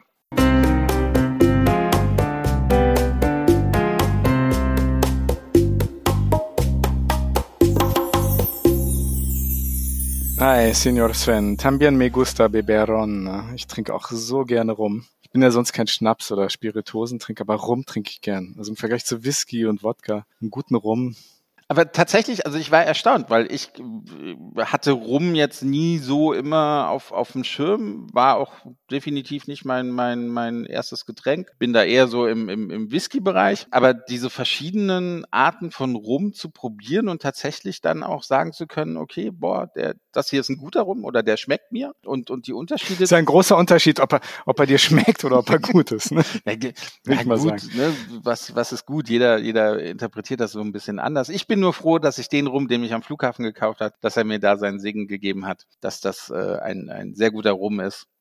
Und dann auch noch aus Cartagena, natürlich. Die, Fla die Flasche ist aber noch nicht bei mir angekommen. Ne? Ich warte immer noch drauf. Ne? Ja, warte mal. Du kriegst was, das du, was du verdienst. So einfach ist das Leben manchmal. Ich, ich befürchte Schlimmes. Mal gucken, ob da was kommt, aber naja, ja, gut. Guck, guck, mal weiter. Guck mal weiter. Ja, Sven, lass uns vielleicht mal zum nächsten Gast gehen. Du hast ja mit noch jemandem gesprochen, mit jemandem, der sehr umtriebig ist. Eine Dame, die nicht nur Expedientin ist, sondern die im Rahmen Touristik verschiedene Hüte aufhat. Ne? Genau, also sie ist in das Reisebüro der Eltern mit, mit eingestiegen. Sie fand das so interessant, dass sie dann doch gesagt hat, okay, ich mache das mit meinen Eltern zusammen, arbeite, mit meinen Eltern zusammen und ist jetzt, glaube ich, seit sieben, acht Jahren äh, im Reisebüro tätig ist für die Traumstrände dieser Welt verantwortlich in diesem Reisebüro, war natürlich schon des Öfteren in der Karibik, war aber noch nicht so häufig in Südamerika unterwegs und zum ersten Mal auch in Kolumbien. Und mit ihr habe ich so ein bisschen so ein Wrap-up gemacht für die, für die ganze Reise. Und ja, war auch sehr spannend, wie sie Kolumbien sieht und, und welche Möglichkeiten sie für Kolumbien sieht.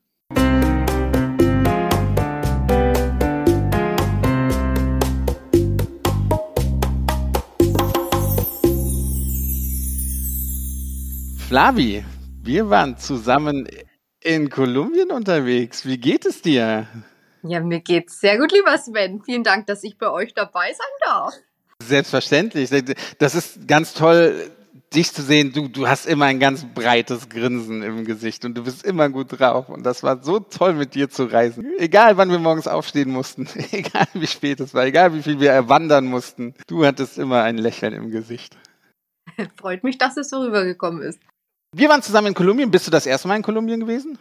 Ja, das war mein allererstes Mal und auch erst mein zweites Land generell in Südamerika, was das Ganze nochmal ein bisschen spannender für mich gemacht hat. Aber du warst schon des häufigeren auch in der Karibik unterwegs. Also du hattest von Jamaika-Reisen und sowas erzählt und auf Fernstrecke bist du ja schon des öfteren Mal unterwegs, oder?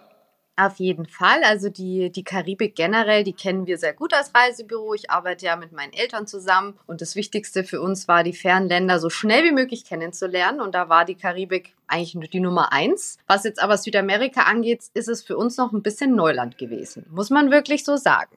Ja, wenn es für dich das erste Mal in Kolumbien gewesen ist, äh, erzähl mal, wie, wie hast du es empfunden? Wie fandest du es?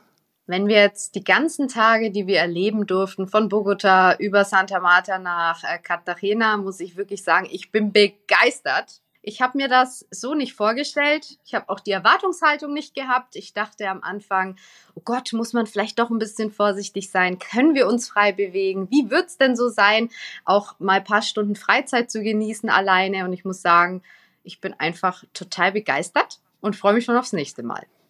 Also bei dir auch der Plan, auf jeden Fall nochmal nach Kolumbien zu reisen.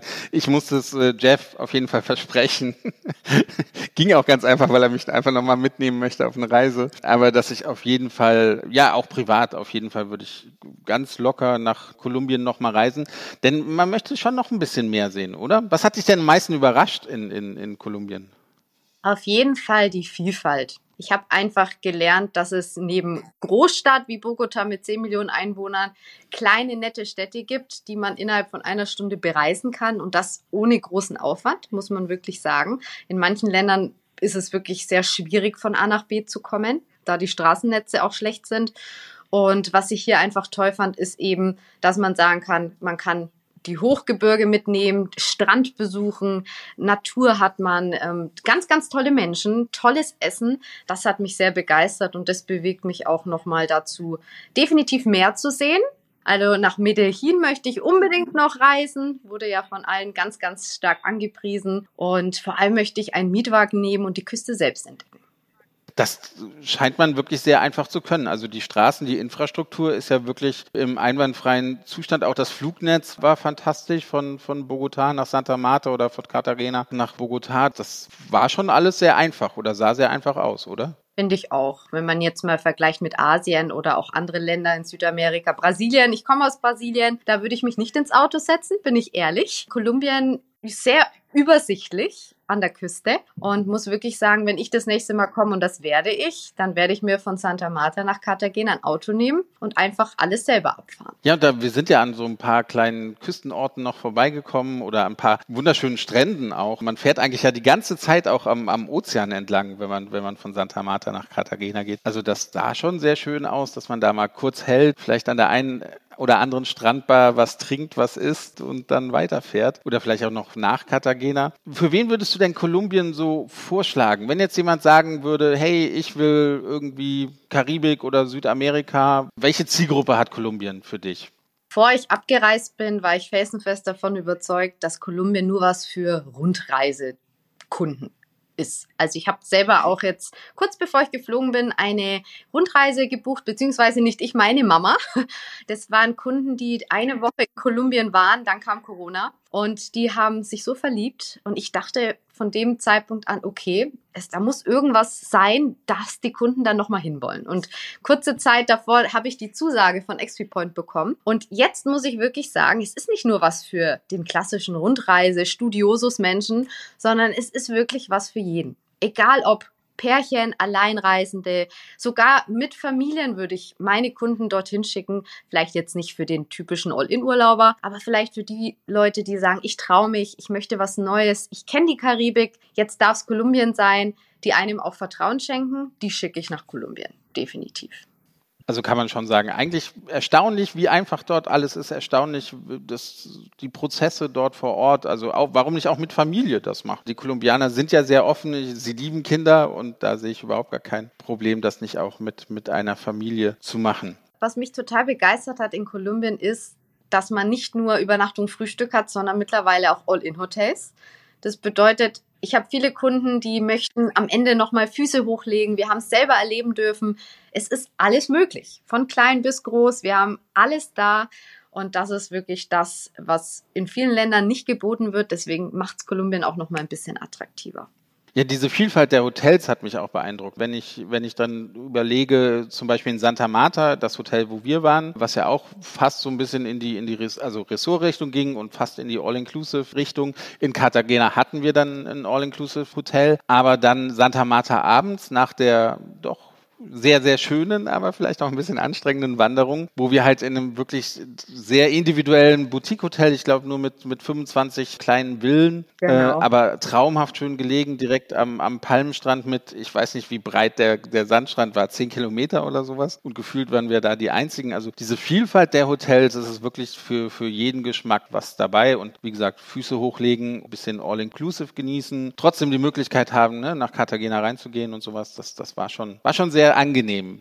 Und äh, genau. äh, definitiv diese Vielfalt werde ich auch auf der nächsten Reise genießen. Flavi, du bist ja, ich habe es ja am Anfang schon erwähnt, du reist schon sehr viel um die Welt, um deinen Kunden das besser verkaufen zu können. Wo, wo bist du schon überall gewesen? Was, was sind so die nächsten Reisen? Ja, du hast recht. Also mein absolutes Highlight bei diesem Job, und das muss man sagen, ich glaube, es betrifft alle meine lieben Kollegen, ist das Reisen selbst, die Inforeisen, das, was wir gemacht haben als Femtrip oder auch privat.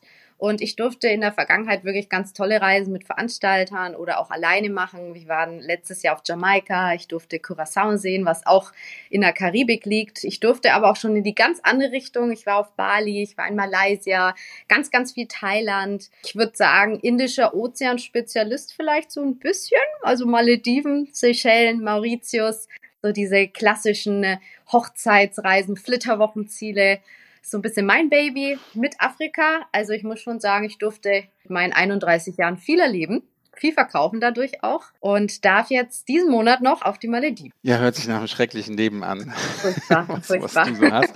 Aber nur noch mal der Be nur nochmal der Beweis, dass wir tatsächlich in der schönsten Branche der Welt arbeiten. Denn das sind, definitiv hört sich jetzt alles traumhaft an. Es ist natürlich kein Urlaub. Urlaub wird noch mal ein bisschen anders aussehen, aber wir müssen halt dahin fahren oder du musst dahin fahren, um ja es besser verkaufen zu können oder deine Kunden besser beraten zu können. Das gehört also auf jeden Fall dazu. Ja, da hast du vollkommen recht. Aber ihr seid ein richtiger Familienbetrieb, ne? Und du hast dich da so auf die wirklich die schönsten Sonnenseiten der Welt spezialisiert. Wo findet man euch denn? Also meine Eltern und ich, wir sind in der Nähe von Nürnberg, also Roth heißt die kleine Stadt. Mein Papa führt das Unternehmen schon seit über 20 Jahren und ich habe mich dann vor knapp neun Jahren dazu entschieden, doch in die Touristik zu gehen, nachdem ich wirklich gesagt keine Lust hatte, mit meinen lieben Eltern zu arbeiten. Aber ja, ich habe schon immer die Programme gekannt. Ich habe mich schon immer wohlgefühlt und letztendlich war das der richtige Weg. Ja, wenn die Eltern dann an diesen wirklich wunderschönen Orte reisen, dann kann ich mir ja nur vorstellen, dass man da in die Fußstapfen treten möchte, äh, zumindest später dann so ein bisschen. Rot bei Nürnberg, ist das das, was auch für den Triathlon bekannt ist? Daher kenne ich vielleicht Rot. Genau, das ist es. Genau richtig. Ein sehr bekannter, beliebter Triathlon, der auch bei den Profisportlern sehr beliebt ist. Da, das, das ist das Einzige, was ich von Rot kenne. Tut mir leid, dass ich nicht mehr kenne. Ich glaube, viel mehr muss man auch nicht kennen, lieber Sven. Alles gut. Und euer Reisebüro natürlich, euer Familienunternehmen. Okay, das ist das zweite Wichtige noch. Du hast recht. Was mir auch aufgefallen ist, dass du ja tatsächlich sehr aktiv bist bei den, auf den Social Media Kanälen. Dass du wirklich Tipps gibst auch deinen Followern für Reisen. Das war ja jetzt wegen dem Flugchaos, was es, was es hier zu den Sommerferien oder vor den Sommerferien schon gibt. Auch da gibst du ganz schnell Tipps für, für Social Media. Wie wichtig ist das für dich geworden? Oder hast du schon immer mit, mit den Social Media Kanälen gearbeitet? Also Social Media hat bei uns eigentlich erst mit Corona angefangen. Das, ich glaube, ich muss nicht viel zu Corona sagen. Ich bin froh, dass es mehr oder weniger rum ist. Aber Social Media hat uns als Reisebüro mit den Kollegen viel gebracht, weil wir die Kunden schnell erreicht haben. Wir konnten Informationen sofort verbreiten. Wir konnten uns natürlich dadurch auch ein bisschen bekannt machen. Und seitdem, also seit 2020, mache ich es wirklich aktiv, auch mit Leidenschaft, muss man sagen. Und vor allem bezüglich der Reisen, auch während Corona, war es einfach wichtig zu zeigen, wie sind die Einreisebedingungen, was habt ihr vor zu erwarten? Gibt es denn Einschränkungen? Und somit haben wir Gott sei Dank sehr viele Buchungen auch 2021 generieren können, was wir wahrscheinlich ohne Instagram und Facebook gar nicht geschafft hätten. Und das möchten wir auch weiterführen für diese schönen Femtrips. Wir konnten zeigen, dass in dem Fall Kolumbien wirklich ein gutes Land ist, dass es nicht unsicher ist, wie viele denken. Man hat ja seine Vorurteile auch. Man liest viel, man hört viel. Das erste, was ich mir anhören musste, war, oh Gott, du fliegst nach Kolumbien? Aber ich schaue mir deine Stories an und dann werde ich mir mein eigenes Bild darüber machen.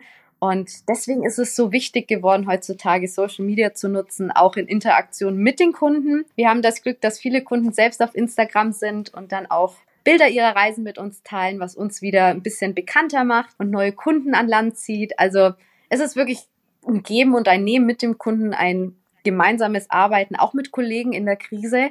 Man unterstützt sich, man hilft sich ein bisschen aus und wir möchten es auf jeden Fall weitermachen und das auch weiterhin mit ganz viel Liebe und mit viel Bildern dass das Ganze auch für die ganze Branche schön ist.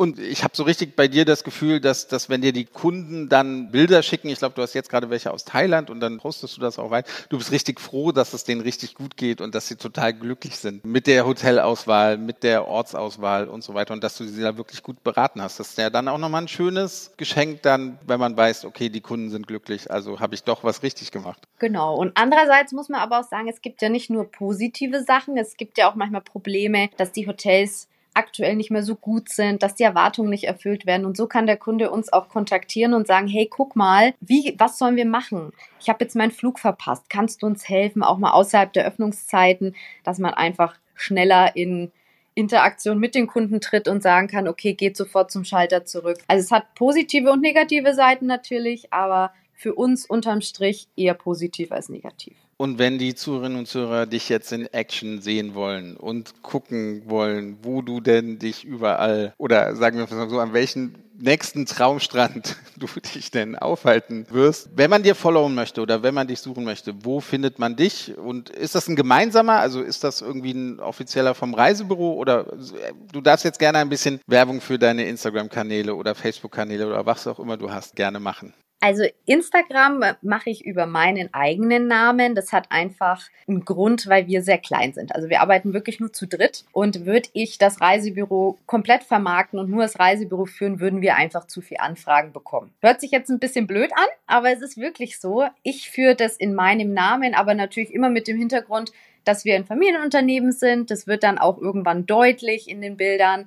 Äh, auf Facebook ist es wirklich nur die Reisegalerie aus Rot. Da führe ich das wirklich komplett übers Reisebüro und hebe mich nicht in den Vordergrund. Es ist einfach so, ich bin die, die Hauptperson dieser Portale. Ich bin die, die redet. Ich bin die, die die Fotos reinstellt und auf Instagram soll es auch immer so ein bisschen eher persönlicher sein, was auf Facebook jetzt vielleicht nicht so wichtig ist, meiner Meinung nach. Mal schauen, ob wir vielleicht irgendwann eine eigene Reisebüro-Seite haben werden. Aber Instagram macht viel Arbeit. Deswegen ein Portal, glaube ich, reicht uns auch. Und das lieber ordentlich mit Liebe verpacken und ja, Emotionen erwecken, sage ich immer, durch Bilder, Videos. Und dann ist es für uns auch in Ordnung. Ja, aber wo findet man euch denn jetzt? Wie, wie ist denn der Accountname? Du willst es auch echt wissen, Sven, ne? Also auf Instagram heiße ich Flavi on Tour, also wie mein Name Flavi on Tour. So findet man mich und auf Facebook heißen wir einfach Reisegalerie Rot. Einfach zu merken. Genau. Und wahrscheinlich auch sehr einfach zu finden. Einfach die schönsten Strände der Welt suchen und dann landet man bei Flavi on Tour. Ich wünsche dir auf jeden Fall auf deiner nächsten Reise auf die Malediven, hört sich schrecklich an, viel Spaß, viele neue Entdeckungen, dass du dir keinen Sonnenbrand holst. Und ich freue mich schon auf die nächste Reise mit dir. Wer weiß, wo es hingeht. Kolumbien war das letzte Mal. Mal gucken, was die Zukunft so bringt. Und freue mich auf jeden Fall schon mal wieder immer mit der gut gelaunten Flavi on Tour zu sein. Vielen, vielen Dank, lieber Sven. Ich verspreche dir, ich werde viele Bilder hochladen, damit du auch ganz genau weißt, was ich so treibe. Und natürlich auch an die Kollegen. Also ich finde es immer schön, mit euch gemeinsam was auf die Beine zu stellen. Und ja, freue mich auch auf die nächste Zeit und vielleicht sind wir bald wieder gemeinsam on Tour. Wer weiß. Vielen lieben Dank, Flavi. Sehr gerne.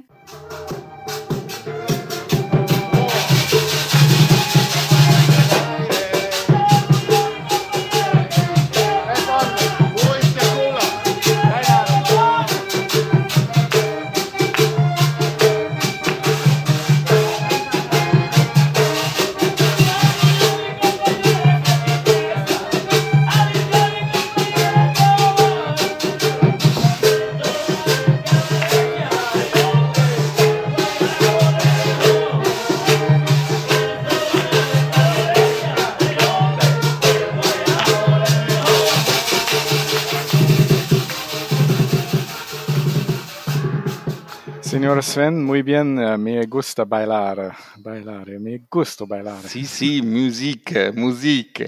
Überall, ganz Kolumbien, ganz Karibik, Musik. Musik se versa rum. Du wirst nie wieder reingelassen. Nie wieder. Zu Recht, zu Recht, vollkommen zu Recht. Ziel erreicht, ich fahre alleine. Nein, nimm mich Das mit, ich will auf jeden Folge. Fall wieder zurück. Ich will da auf jeden Fall nochmal hin. Ich will mehr Zeit haben, denn es ist einfach traumhaft schön. Jetzt gucken wir erstmal, wie ich den Rum finde, den du mir jetzt in der Post geschickt hast. Und dann, dann entscheide ich, ob du nochmal mitkommst. Ne? Ja, vielleicht sage ich, komm, wir holen den ab. Wir holen den ab in Cartagena. Wir holen den Rum ab. Ja, genau, wir holen den rum ab. Und dann fliegen wir gemeinsam nach, nach Kolumbien. Was hältst du davon? Okay, das finde ich eine fantastische Idee, Sven. Ja?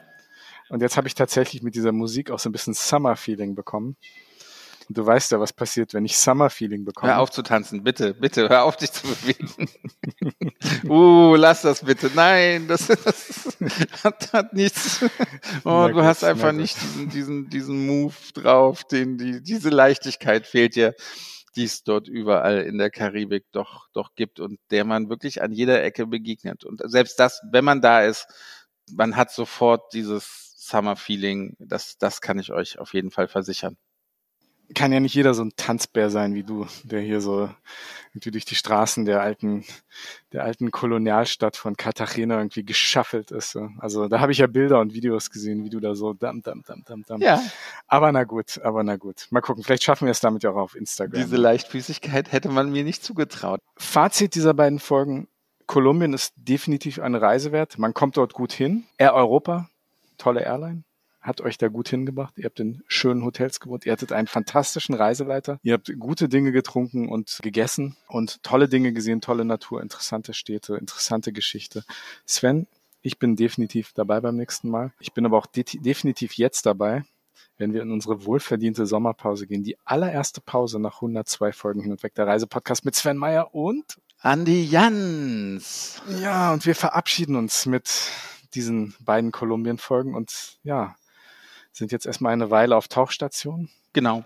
Hoffen aber, dass es euch gefallen hat auf dieser kleinen Reise nach und durch Kolumbien. Vielen Dank, Sven, dass du auch mich mitgenommen hast. Sehr gerne. Und nächstes Mal dann in Real. Und jetzt legen wir aber erstmal die Beine hoch und ruhen uns ein wenig aus, oder? Ganz genau. Ich werde ein bisschen von der schönen kolumbianischen Musik hören, die du mitgebracht hast. Vielleicht einen kleinen Schluck rumtrinken, der bald bei mir ankommt. zwinker, zwinker, ne? Noch ist nicht zu spät. Komischerweise, weiß ich nicht, liegt der noch bei mir rum. nicht mehr lange. Ich hoffe, du hast genug Bubble Wrap, ne? Das in der Post muss man ja nicht, dass das Ja, ja, zerbricht, genau, ne? genau. Ich will, dass die Flasche heil ankern. Ich bedanke mich bei dir, Sven, Ich danke dir. für diese ersten beiden Staffeln. Und ähm, ja, ich wünsche euch, liebe Hörerinnen und Hörer, einen tollen Sommer. Vielleicht geht's für einige von euch ja nach Kolumbien. Und Dank geht, glaube ich, auch an XP Point, an Air Europa und Pro Columbia. ja, natürlich auch Pro Columbia, die diese Reise möglich gemacht haben. Genau. Vielen lieben Dank und bis bald. Ciao.